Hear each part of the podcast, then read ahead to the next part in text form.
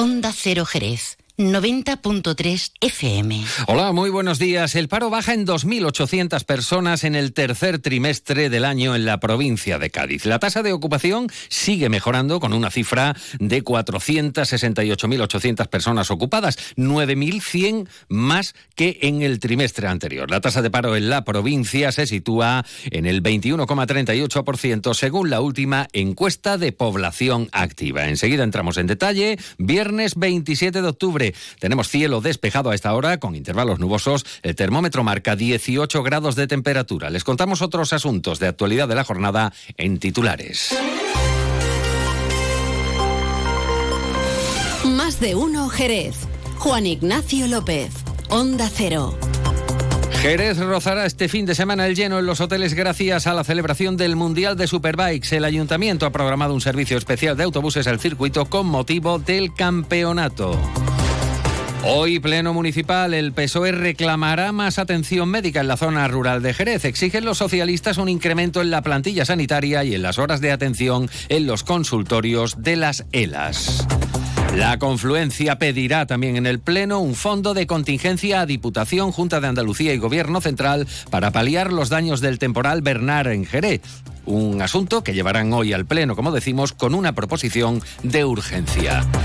La consejera de Vivienda, Rocío Díaz, ha asegurado que la Junta de Andalucía va a estar hasta el último día, literalmente ha dicho, junto a los vecinos de la barriada de la Asunción para culminar las esperadas obras de rehabilitación de sus viviendas. Por cierto, que hoy los vecinos, a partir de las 10 de la mañana, protagonizan una sentada frente al ayuntamiento.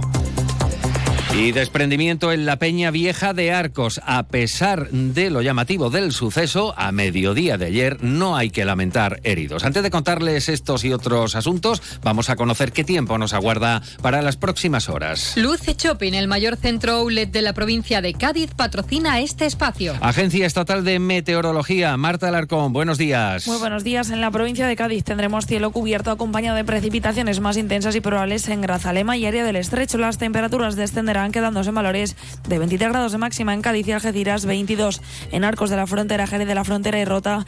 Y el viento será de componente oeste. En general, el flojo es una información de la Agencia Estatal de Meteorología. ¿Conoces el único centro outlet de la provincia de Cádiz? Visita Lutz Shopping y encuentra las primeras marcas con hasta un 70% de descuento durante todo el año. Y no te pierdas el mejor ocio y restauración al aire libre. Para saber más, entra en www.lutzshopping.com.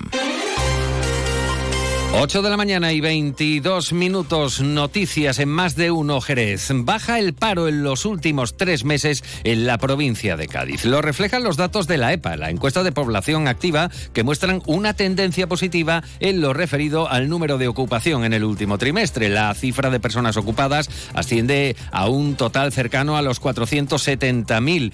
9.100 personas más eh, se encuentran trabajando que en el trimestre anterior. En relación al mismo periodo del año pasado, el crecimiento de la ocupación alcanza a 17.500 personas. Los datos del paro también reflejan la tendencia positiva en relación al segundo trimestre de 2023. Baja en 2.800 personas. Decrece entre las mujeres, pero crece entre los hombres. Pese a ello, se mantiene la problemática de la brecha de género. Inmaculada Ortega, secretaria general de Comisiones Obreras en la provincia de Cádiz. Desde Comisiones Obreras seguimos insistiendo en la necesidad urgente de realizar inversiones en infraestructuras, inversiones productivas en esta provincia. Es necesario atraer nuevos proyectos industriales y empresariales, mantener las industrias y, los sectores productivos que tenemos, evitar deslocalización y para ello es necesario que se realice por parte del Gobierno de España y del Gobierno de la Junta de Andalucía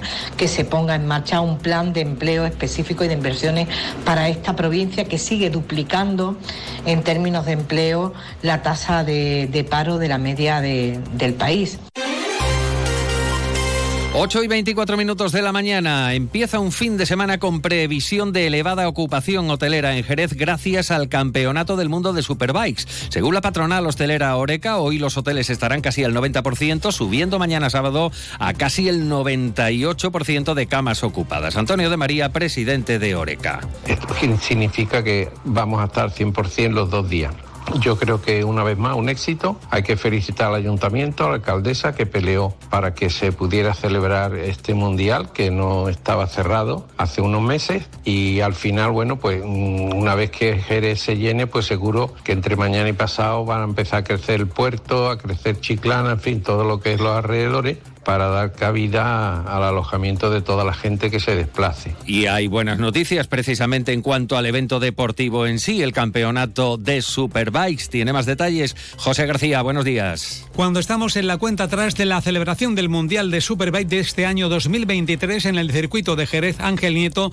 la Federación Internacional de Motociclismo acaba de confirmar que el circuito de Jerez de nuevo será sede del Mundial de Superbike en sus tres categorías del 11 al 13 de octubre del próximo año 2024. Precisamente el Ayuntamiento de Jerez ha puesto en marcha un servicio especial de autobuses urbanos con itinerario de ida y vuelta al circuito jerezano Ángel Nieto con motivo de este Mundial de Superbike durante este próximo fin de semana. La vuelta desde el circuito de Jerez se va a iniciar a las 15 horas solo el viernes, mientras que el sábado 28 y domingo 29 habrá tanto a las 15 horas como a las 17 horas. Gracias, José. Llegamos así a las 8 y 26 minutos de la mañana.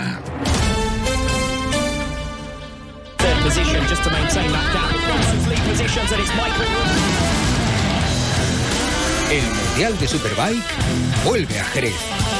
Del 27 al 29 de octubre, vente a vivir la última prueba de la temporada de Superbike y Super Sport.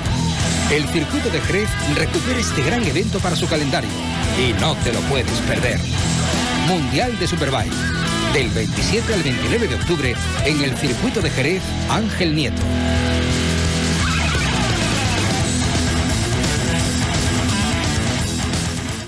Fino, amontillado, oloroso, palo cortado. Pedro Jiménez.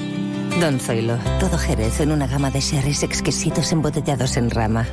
De la forma más natural, manteniendo toda su intensidad, sabor y color. Gama Don Zoilo 15 años, de bodegas Williams ⁇ Humbert. Somos Jerez. Disfruta con un consumo responsable. El nuevo Mitsubishi ASX puede ser ese coche que ves aparcado en la puerta de un colegio, o en lo alto de una montaña, o surcando la autopista hacia la puesta de sol. Puede ser personal, todo tuyo, o familiar, o el vehículo oficial de un equipo de fútbol sala. Puede ser híbrido, enchufable. Sí, el nuevo Mitsubishi ASX puede ser lo que tú quieras, pero es un Mitsubishi. Véalo en Alvariza Motor, concesionario oficial Mitsubishi, Avenida Tío Pepe 21, Jerez de la Frontera.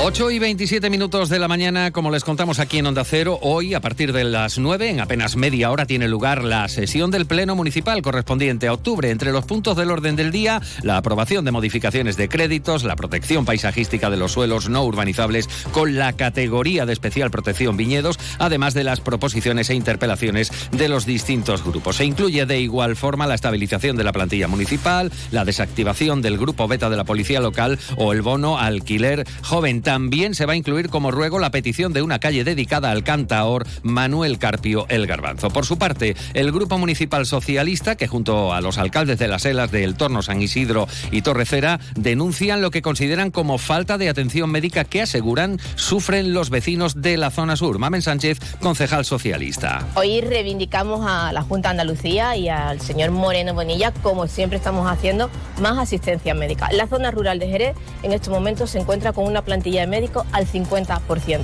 y los ciudadanos no están atendidos por esos médicos. Y vamos ahora con otra proposición, está por vía de urgencia por parte de la Confluencia. La coalición integrada por Izquierda Unida y Ganemos Jerez lleva hoy al Pleno la reclamación a la Diputación de Cádiz, a la Junta de Andalucía y al Gobierno Central para que habiliten un fondo de contingencia con recursos extraordinarios para paliar los efectos y los daños por el fuerte temporal Bernard. Raúl Ruiz Verdejo, concejal de la Confluencia. Creemos que es imprescindible que las distintas administraciones, Diputación Provincial de Cádiz, Junta de Andalucía y Gobierno Central destinen recursos extraordinarios para eh, paliar y sofocar los efectos de la borrasca Bernard en los distintos municipios, entre ellos el Ayuntamiento de Jerez, aprobando un plan de contingencia con recursos de estas eh, distintas administraciones para que ayuntamientos como el nuestro, muy mermados económicamente en sus presupuestos, puedan eh, paliar los efectos de esta borrasca y restablecer la normalidad en el municipio a la mayor brevedad. Llegamos así a las ocho y media de la mañana. Continúan informados en más de uno con Carlos Alsina en Onda Cero. En la realización técnica ha estado Pepe García.